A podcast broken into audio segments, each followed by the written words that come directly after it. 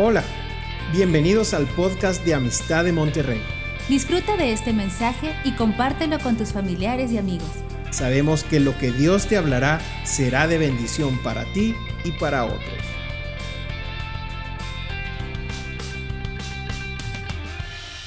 Buenos días a todos y muchas felicidades a los papás. Qué día tan hermoso para enfatizar el Día del Padre, para agradecerles a los padres todo lo que hacen en, nuestro hogar. Y qué día también tan especial para recordar pues a, a, los padres que no están, como mi papá, el papá de Rodolfo, que ya están con el Señor, y recordar a los abuelos que convivimos con ellos, y a mí me tocó convivir hasta con mis bisabuelos. Entonces, qué hermoso momento para recordar esos padres, ¿verdad? Recordar su memoria, recordar lo que hicieron por nosotros, qué, qué bendición. Y yo solamente quiero leer para ustedes en Lucas 11, 11, está hablando de la oración. Y dice, y yo, en el 9 dice, perdón, yo os digo, pedid y se os dará, buscad y hallaréis, llamad y se os abrirá, porque todo aquel que pide recibe y el que busca halla y al que llama se le abrirá. Y después aquí hace la comparación con un padre y con, un hijo. Y dice, ¿qué padre de vosotros si su hijo le pide pan le dará una piedra? O, o, si pescado en lugar de pescado le dará una serpiente? ¿O si le pide un huevo le dará un escorpión? Pues si vosotros, siendo malos, sabéis dar buenas dádivas a vuestros hijos, ¿cuánto más vuestro Padre celestial dará el Espíritu Santo a los que se lo piden. Tenemos un Dios que tiene cuidado de nosotros y como padres nunca les podemos dar algo malo a los, a los hijos. Y aquí está hablando de la oración, pues si tú le pides algo bueno al Padre, Él te va a dar eso bueno que le estás pidiendo. Entonces no te va a dar otra cosa, pero sobre todo si le pides el Espíritu Santo, el Padre te va a dar el Espíritu Santo. Y dice la palabra también que les dijo, y, estén ahí esperando porque va a llegar la promesa, y esa promesa la va a enviar el Padre. Y fuimos creados como un templo para recibir el Espíritu Santo. Entonces ese Padre nos envía el Espíritu Santo porque Él es bueno. Entonces, papás, ¿cuánto más nosotros tenemos que darles cosas buenas a nuestros hijos por naturaleza. Y bueno, pues yo quisiera hacer una oración por los papás que tenemos aquí, por los que no están aquí también, que no han podido venir, pero yo quisiera orar porque el Señor los ha puesto en nuestro hogar como reyes y sacerdotes. Y yo quisiera orar por esas dos cosas que Dios ha puesto en, el, en la vida del Padre. Señor, te pedimos por todos los papás que están aquí, Señor, por esa autoridad, esa promesa que tú dijiste que cuando te conocemos, tú nos haces reyes y sacerdotes. Y Señor, oramos por los reyes de nuestra casa, por este rey que significa gobierno, que significa autoridad, que, que significa riqueza, provisión. Señor, oramos para que tú levantes reyes en cada casa, en cada hogar. Señor, que, que, todos los varones que están aquí puedan tomar esa autoridad conforme al corazón de Dios para proveer a sus hijos, para darles lo que necesitan, para saberlos educar en tu palabra, para gobernar bien su casa, Señor. Y también oramos para que todos los padres aquí se levanten como sacerdotes en su casa, que tomen su lugar, que tomen ese lugar sacerdotal donde son ellos los que los primeros en educar a sus hijos en la palabra del Señor, los sacerdotes que se acercan al lugar santísimo para interceder por su familia, por sus hijos, esos sacerdotes que aman, que tienen misericordia, que cuidan a sus hijos, su rebaño. Señor, te damos gracias porque tú levantas en la iglesia en esta y en la iglesia de México levantas reyes y levantas sacerdotes, Padre.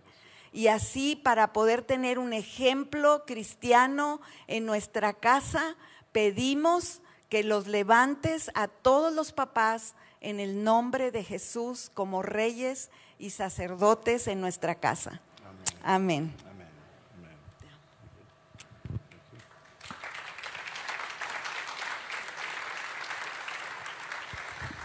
Bueno, pues gracias Adriana. Y pues nada más haciendo un poquito de mención de lo que ahorita decía Adriana y también lo que vimos en la video, sentí muy oportuno esta oración que nos dejó o nos ha dejado el hermano Wayne. Eh, hablamos con él hace poco y pues está bien, así como lo ven y lo oyen, ¿verdad? 98 años, ya para 99 en agosto.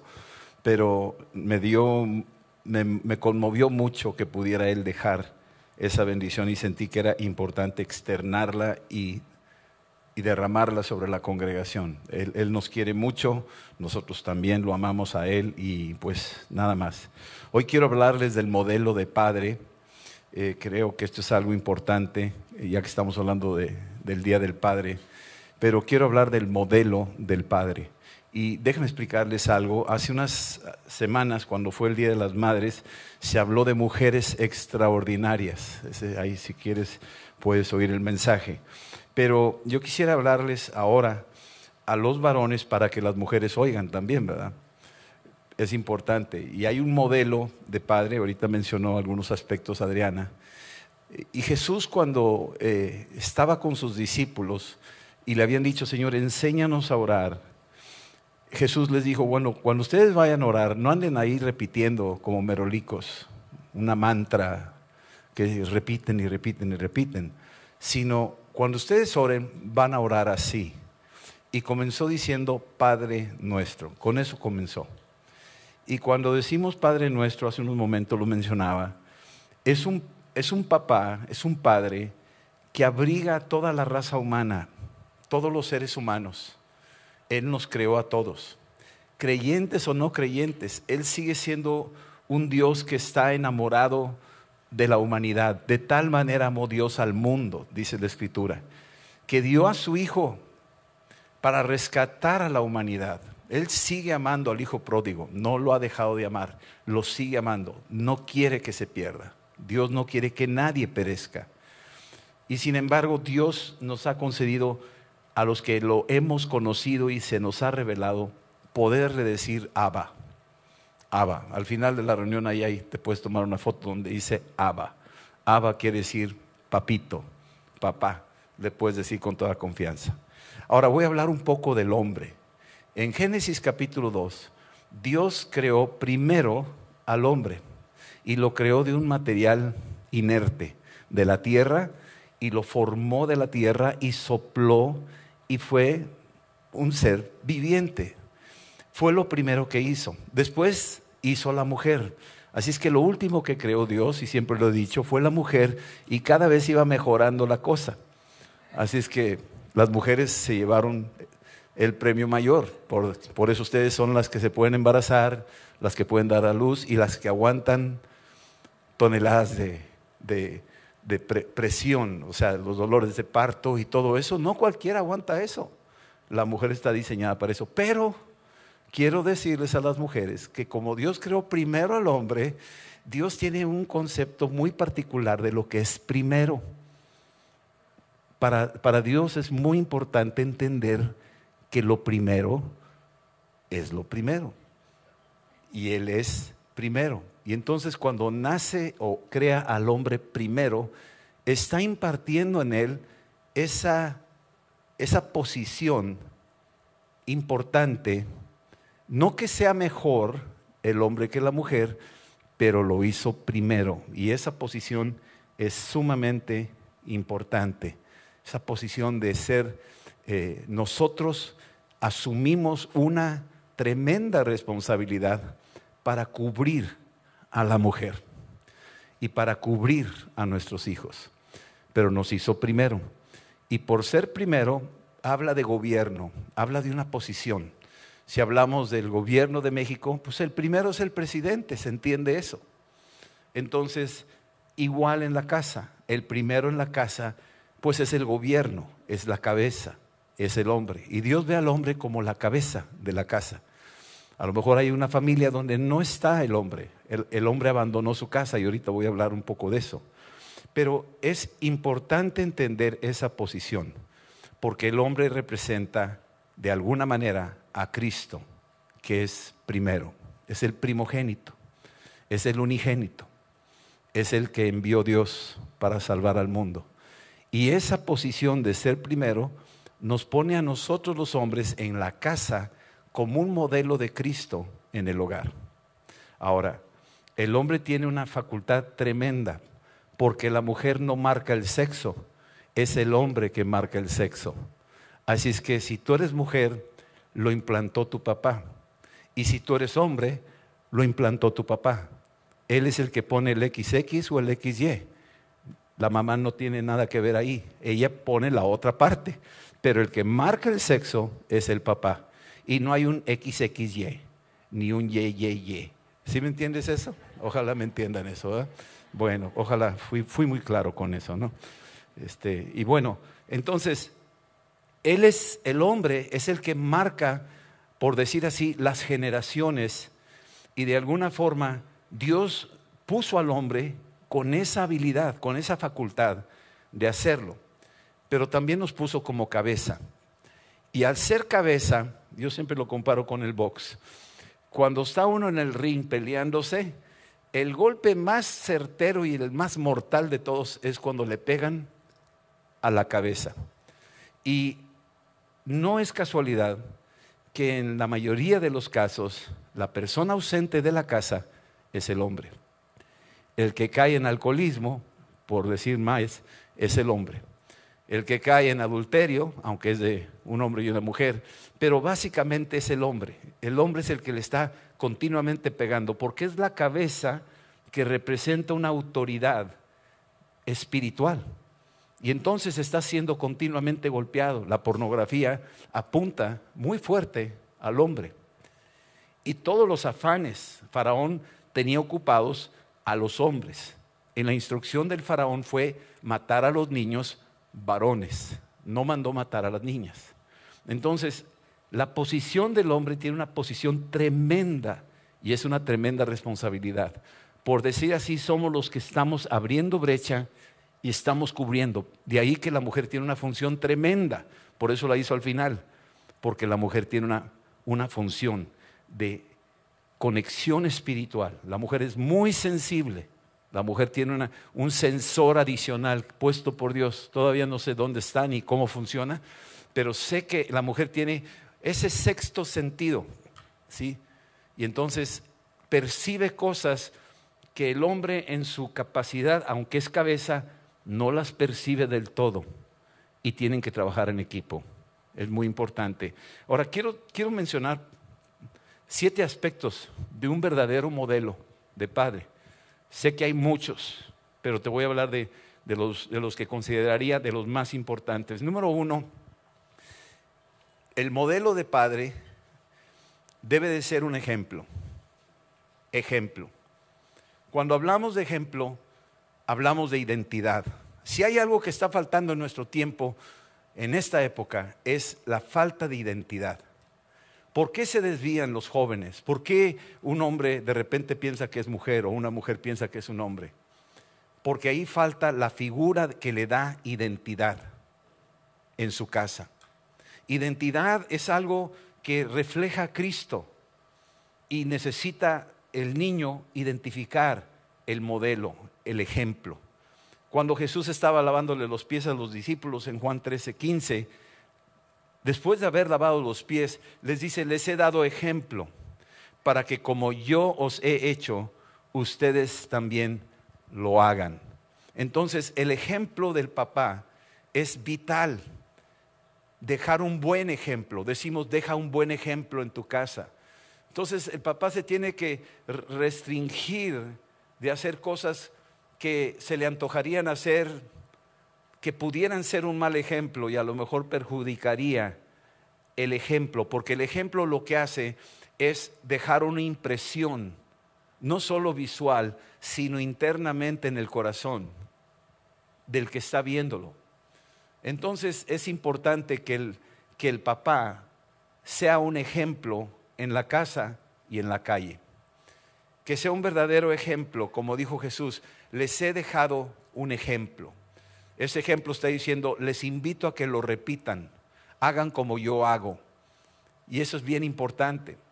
El papá tiene esa responsabilidad de troquelar el ejemplo en los corazones de sus hijos para que los hijos los imiten. Lamentablemente hay padres que no transmiten un buen ejemplo y entonces los hijos crecen lamentablemente con un mal modelo.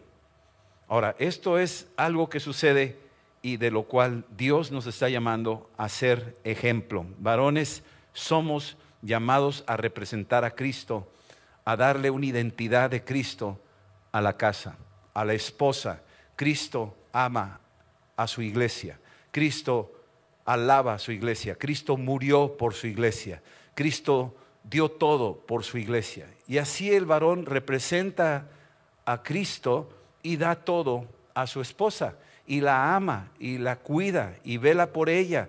Y entonces estás cumpliendo con una función de identidad, te estás transmitiendo una, un ejemplo y los, los que están en la casa, los niños ven al papá alabando a la esposa y al papá amándola y honrándola y cuidándola. Y, todo esto que estamos viendo, el niño está empezando a entender fácilmente cómo es Dios con su pueblo, cómo es Cristo con su iglesia. Es bien importante eso, ser ejemplo, transmitir una identidad de Cristo. Número dos, un modelo de padre también es protector, discierne y pelea.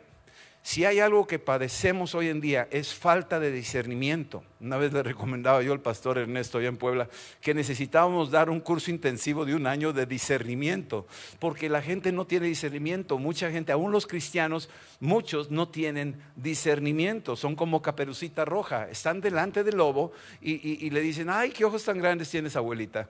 O sea, porque no tienen discernimiento. Así están muchos. Están en delante de muchas cosas y están viendo cosas y no se dan cuenta que lo que están viendo los está dañando, pero piensan que es la abuelita cuando es verdaderamente el lobo. Y el, el modelo de padre es un protector, es alguien que discierne, es alguien que pelea, está peleando, está ahí, dice ahí el Salmo 127 del 4 al 5, dice que como las flechas en la mano del guerrero, así son los hijos tenidos en la juventud. Bienaventurado el hombre que de ellos tiene llena su aljaba, no será avergonzado cuando, cuando hable con sus enemigos, ¿en dónde? ¿Adentro de la casa? ¿Ahí en la sala? ¿En el internet? No. ¿Dónde los va a atender? A la puerta.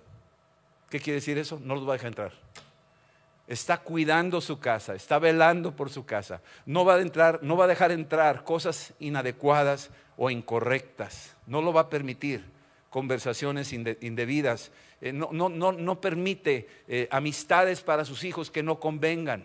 Se mete en la brecha, bloquea, estorba. Algunos hijos no entienden, se molestan cuando el padre está tratando de poner ahí una protección porque percibe algo. Sí estamos. Y entonces el papá el modelo de padre tiene que ser también un protector. Dios es un protector de su pueblo. Él nos protege. Él está velando por nosotros. Él nos advierte a través de sueños y visiones. Él nos advierte por el Espíritu Santo aquellas cosas que están por venir. Él nos da ese espíritu de discernimiento, que es uno de los dones del Espíritu Santo, donde tú puedes discernir es como el camuflaje, que estás en, un bosque y ahí están las, serpientes disfrazadas como si fueran hojas y madera, pero no lo son, son, serpientes. Y el que tiene el ojo clínico los identifica. Entonces, el, el modelo de padre debe de ser alguien que tiene esos ojos de águila, esa sensibilidad de discernimiento, eso que puede verlo desde lejos. Es como una atalaya que lo ve desde lejos, dice aguas, aquí yo veo algo que no conviene ya lo percibe. Ese es un modelo de padre. ¿sí? Ahora, número tres, otro modelo de padre que es ingrediente es que el modelo de padre también es guía. debe de ser un guía. Si hay algo que le pasa a los hijos es que muchas veces no saben ni para dónde, para dónde jalar. Están muy dispersados los padres.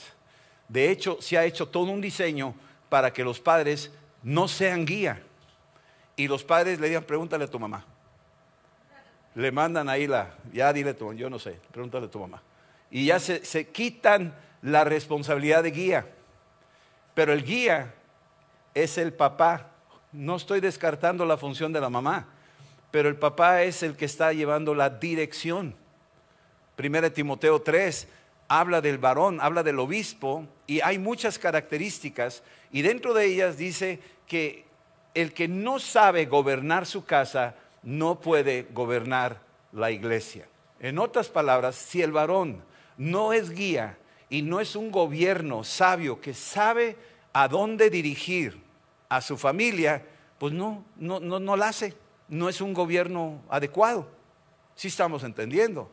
Entonces, una función del modelo de padre es que tiene que ser un guía, un director, un visionario, alguien que transmite una visión a sus hijos. Alguien que transmite una visión a sus hijos. Tal vez tú te digas, varón, pues yo no tengo ninguna visión, o sea, yo no, sé cómo llega eso de la visión. Me llega por sueños o me llega, ¿cómo me va a llegar? Pues mira, la visión Dios te la va a ir mostrando y mucho de la visión la adquieres en la iglesia. Cuando estás aquí en la congregación y oyendo la palabra de Dios, cada quien se va a llevar algo, pero eso va a enriquecer tu visión porque estamos leyendo la escritura. Dice ahí en 1 Samuel 3 que no había palabra, escaseaba la visión. Aquí abunda la palabra, va a haber mucha visión. Y entonces, si el varón tiene que ser el modelo de su casa y como un guía, tiene que ser alguien que se adentra en la escritura, que tiene su propio tiempo de la inmersión en la escritura para que brote la visión y que tú tienes una visión y tú marcas una directriz para tus hijos. En mi caso, cuando Dios nos llamó para irnos a Japón, y yo estaba metido y buscando al Señor y buscando la seguridad que fuera Dios quien me diera claridad en que era una decisión no mía, no un sueño guajiro, sino que realmente fuera Él. Y lo puse en consideración una y otra vez. Dejé a Gedeón atrás. Gedeón le dijo, mójalo y sécame el campo. Y al rato dijo, sécalo y, y moja el vello. O sea, él le puso dos muestras, yo le puse como 30 para estar seguro que era Él. ¿Sí me explico? porque sí tomo en serio mi responsabilidad como guía. Sí estamos entendiendo. La vida de mis hijos dependía de mi guianza. Varón, la vida de tu casa depende de tu guianza. ¿Sí? Y aquí hay una escritura en Romanos 8:14, porque todos los que son guiados por el Espíritu de Dios, estos son hijos de Dios. Y si eres hijo de Dios, por lo tanto, Dios es tu Padre. Y si es tu padre, Él te está guiando. Y si te está guiando, por lo tanto, tú como padre puedes guiar a tu familia. Necesitamos ese ingrediente en el modelo de ser padre, la guianza, poder dirigir, ser visionarios, ser ver a futuro. Padre, ¿ya tienes algún plan, un proyecto de vida para tus hijos? No, pues que estudien lo que quieran pero ¿estás interesado en, qué, van a estudiar? ¿Para dónde van? ¿Qué les estás dejando como guía? ¿Les estás dando la brújula, la Biblia, que es la brújula? ¿O no les estás dando la brújula? Porque si no les das la palabra, que es la, la brújula, los estás aventando al desierto y tú, es increíble, tenemos una pierna más larga que la otra, no sé si sabían, milimétricamente. Y si tú caminas en el desierto, vas a terminar dando vueltas. Pero si tienes una brújula, tú puedes tener una pierna más larga que el otro y no importa, la brújula te va a enderezar los pasos a la dirección correcta. ¿Me estás entendiendo? Entonces, mis buenas ideas no sirven para un cacahuate carbonizado, como dice el Wayne Myers. Pero si yo tengo la brújula del Espíritu Santo y de la palabra de Dios, me va a guiar, me va a ayudar a tener una dirección y la puedo transmitir a mi casa. Ese es parte del modelo. Esto es algo importante entender, que este es parte del modelo de esto que llamamos ser padre. Número cuatro,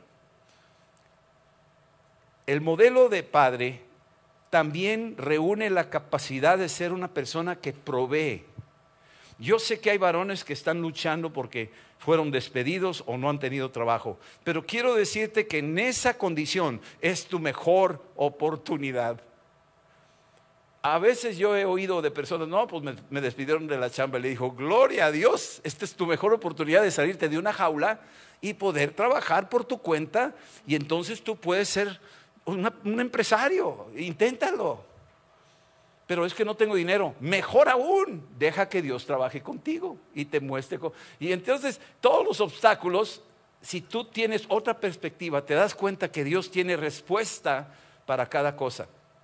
Yo me acuerdo que trabajaba en una empresa donde me iba muy bien, tenía función de gerente y tenía un puesto y tenía un, presupuesto para gastarlo, tenía club de golf, tenía carro, tenía todo, podía el club de empresarios, tenía, todos envidiaban el puesto en el que estaba. Y llegó el día donde llegué y sentí que ya era el tiempo de salirme de esa cajita de cristal y entregué las llaves de la oficina y se quedaron, ¿cómo dejas eso? ¿Qué barro? Todos se les van a tirar. Pues que se le tiren todos, pero yo creo que hay algo más allá. Me dijeron, estás loco. Pues me salí. Y sí, cierto, estaba loco. Adriana estaba embarazada, estaba teniendo problemas en su embarazo. Yo me acababa de meter una droga con un departamento. Este, y apenas lo acabamos de estrenar, teníamos apenas un mes en él. Y yo de repente me, voy de aquí, me voy, me voy a ir a Puebla. ¿Y qué, te pasa? O sea, todo el mundo dice, ¿qué picó este cuate? Pues no sé, pero algo había sucedido. Y Dios dirigiendo en eso. Y sí, lloré. Lloré tres semanas, lloré. Me dormí en el suelo, acostumbrado a dormir en hoteles de cinco estrellas. Eh, eh, tenía, olvídate de corbata, tenía que doblar varilla y cargar bultos de cemento. Y me fui al fondo del fondo, pero no dejé de entender de que para ser un proveedor necesitas entender que tienes que ser esforzado y tienes que ser creativo. Y en menos de tres semanas Dios me empezó a levantar. Creo que Dios permitió que llegara a tocar a fondo, en ese sentido, para poder levantar. No sé a quién le estoy hablando, pero probablemente tú tenías que oír este mensaje hoy para animarte en la condición en la que te encuentras. Dios quiere que nosotros, los varones, seamos los proveedores pero tenemos que ser esforzados. No te va a llegar así nada más. Ya te di el diezmo, ahora págame, ¿no? No, así no funciona. Esfuérzate y sé valiente. Saca los dones que traes ahí. Tú tienes talentos, te los dio Dios. Tal vez no son como los míos, tal vez no son como el de al lado, pero lo que tú tienes, esos talentos te van a dar de comer a ti y a los tuyos. Te los dio Dios. Y siempre he dicho esto, no hay un solo pobre en la tierra que no tenga dones, que no tenga talentos. Todos tienen talentos diversos. Son pobres porque no conocen, porque son ignorantes. Pero si supieran quiénes son, te aseguro que otro gallo cantaría. Si supieran, a veces la necesidad es madre de la creatividad, dicen por ahí. A veces la, la situación crítica te obliga a, tirarte del nido y volar. Aquí el cuarto punto es ser proveedor. Mi Dios pues suplirá todo lo que te haga falta conforme a sus riquezas en gloria en Cristo Jesús. Todo. Nuestro Padre dice, tú vales más que un pajarito. No hay uno solo que caiga sin que yo lo sepa. Esto es lo que te está diciendo, varón. Y si es cierto, Dios no miente. Y le está hablando a su hijo y le está diciendo, hijo, tú vales más que un pajarito. Tú vales más. Y si yo tengo cuidado de ellos, ¿cuánto más no tendré cuidado de ti? Si estamos entendiendo? Ok. Número cinco. El modelo de, de padre es que el padre es amigo. Somos amigos amigo con la esposa. No solo amante, no solo, no solo ahí, sírveme, dame de comer, sino que amigos. Invertir tiempo, amigos con los hijos. Ser amigo es un sacrificio también. incondicional. Porque a veces ser amigos es que si tú me das, yo te doy. Y si yo te di, tú estás endeudado conmigo y me tienes que dar. Esa es la mentalidad de amigos que tenemos del mundo. Si tú me das, pues yo te doy. Y si yo te di, tú estás endeudado conmigo, me tienes que dar. Esa es la mentalidad de amistad, pero no es así. El amigo es sacrificial. El amigo es sacrificial. Es un amigo incondicional. Jesús dice algo ahí. Nadie tiene mayor amor que este, que uno dé su vida por sus amigos. ¿Qué está pidiendo a cambio? ¿Ya muerto? ¿Ya qué? ¿Qué le puedes dar a cambio si ya murió? No le puedes dar nada, ya está muerto. Pero te dio el todo. ¿A cambio de qué? Pues se fue sin nada aparentemente, pero eso te demuestra su amistad contigo.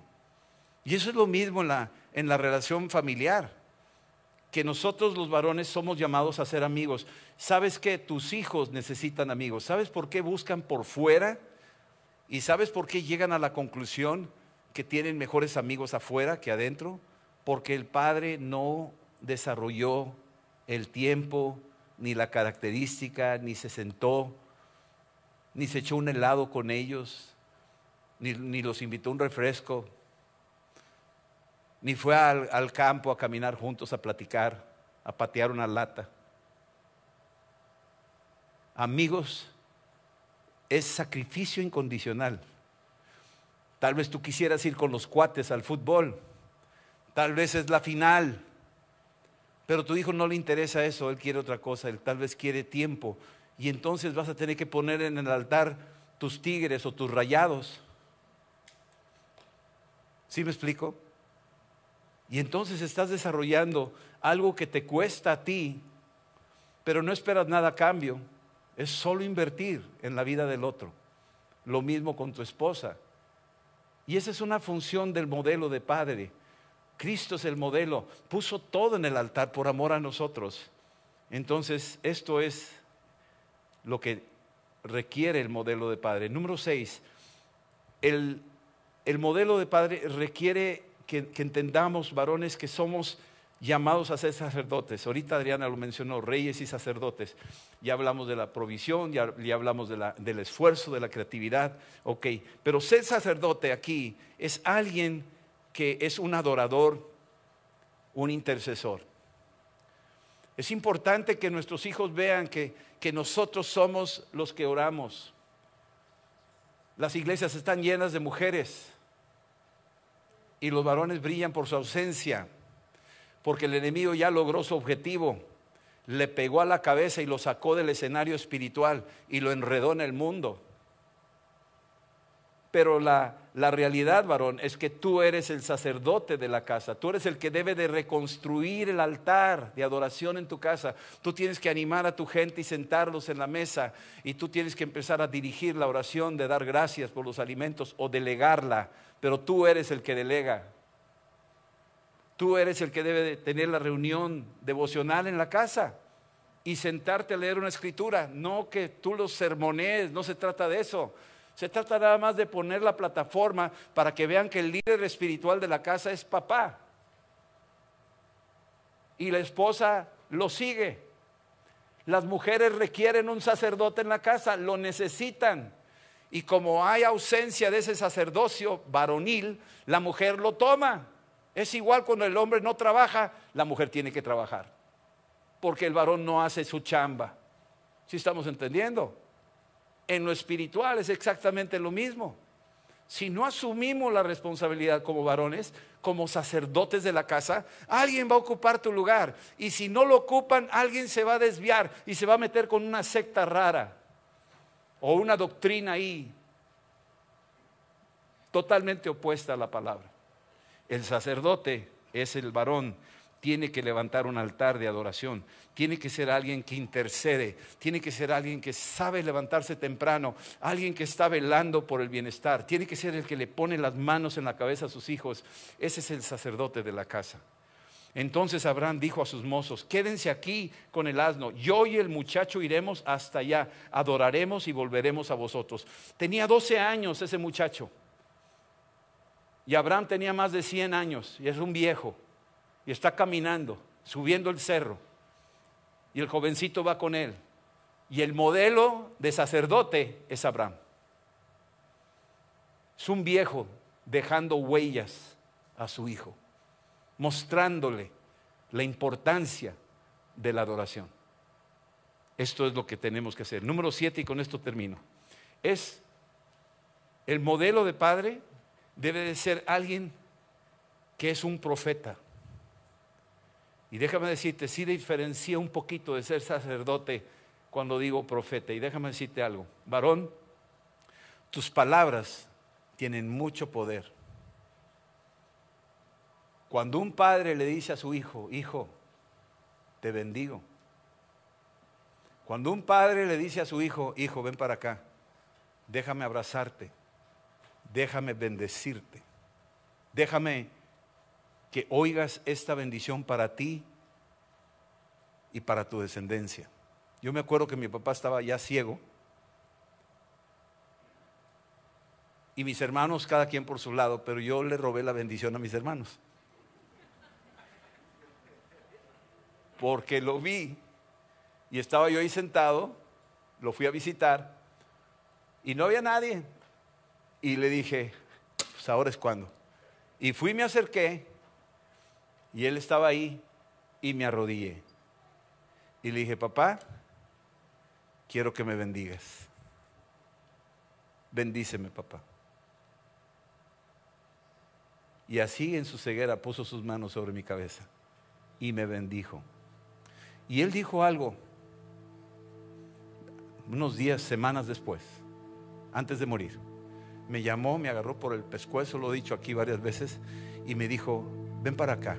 Y me acerqué y puso su mano aquí, me agarró y me dijo, Popo, así me decía, Popo, ¿por qué está la iglesia tan chiquita y hay tanta gente afuera? Haz algo, haz algo.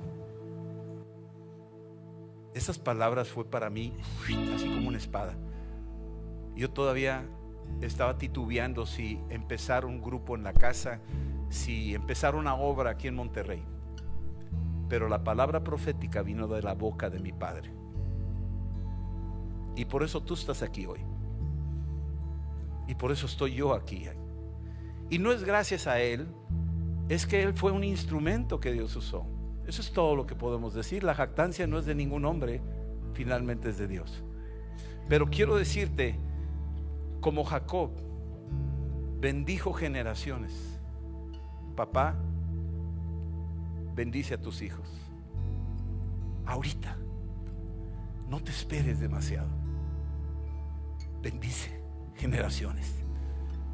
Y llamó Jacob, en Génesis 49, del 1 al 2, dice, llamó Jacob a sus hijos y dijo, juntaos y os declararé lo que os ha de acontecer en los postreros días. Aquí estamos viendo un hombre ciego que es profeta, que aprendió de su papá Isaac y de su abuelo Abraham. Juntaos y oigan, hijos de Jacob, y escuchen a vuestro padre Israel. ¡Wow! ¡Qué tremendo! Juntando a sus hijos, a las doce tribus de Israel. Vengan, acérquense. En sus últimos momentos, con el último aliento, está soltando una palabra profética. Está bendiciendo. Tribu por tribu. Tú léete el capítulo 49. Bendiciendo. Tribu por tribu. Bendiciendo. Soltando palabra profética. Un papá ciego pero un papá profeta que podía bendecir generaciones. Papá, bendice a tu hijo, bendice a tu hija. Suelta palabra. Necesitan oírlo. Te necesitan. Que terminamos con esto. Vamos a cantar esta canción, ¿sí? La bendición sacerdotal.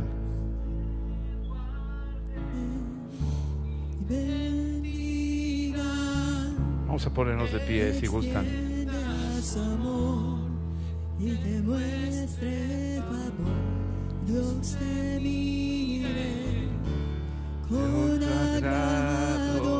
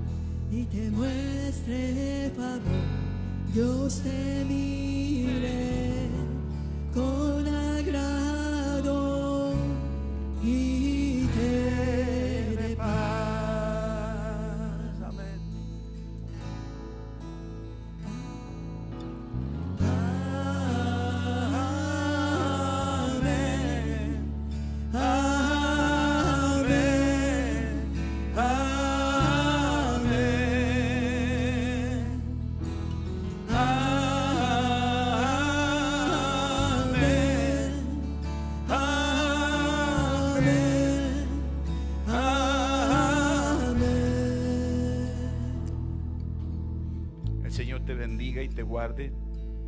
El Señor haga resplandecer su rostro sobre ti y tenga de ti misericordia.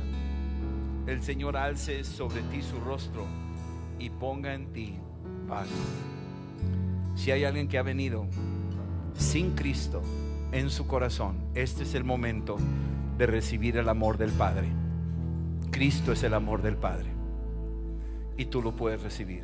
Si tú te has alejado, del Señor, te has estado resbalando en el mundo, este es el día en que tú puedes regresar a la casa, te puedes arrepentir y el Padre te va a abrazar y el Padre te va a reinstalar y el Padre te va a bañar, te va a lavar y el Padre te va a vestir y el Padre va a poner su anillo en tu mano, te va a reconciliar y el Padre va a hacer una fiesta por ti porque has regresado con Él. Si tú eres uno de ellos, nomás pido ahí, levanta tu mano, si eres uno de ellos, y yo quiero orar por ti. Ahí donde estás, levanta tu mano. Amén. Ya veo tu mano, veo sus manos. Aleluya. Ahí donde estás, hagan esta oración. Dile, Padre nuestro, yo te pido perdón por mis pecados. Y yo también perdono a todos los que me han ofendido. Ven a mi corazón y lávame con tu sangre. Y yo recibo tu abrazo, recibo tu amor, recibo a tu Hijo Jesucristo como mi Señor y mi Salvador. En el nombre de Jesús. Gracias por permitirme venir a casa contigo. En el nombre de Jesús. Amén. Amén. El Señor les bendiga y que pasen un hermoso día. En el nombre de Jesús. Amén. Dios los bendiga. Esperamos que este mensaje te ayude en tu vida diaria. No olvides suscribirte y seguirnos en nuestras redes sociales. Somos familia amistad.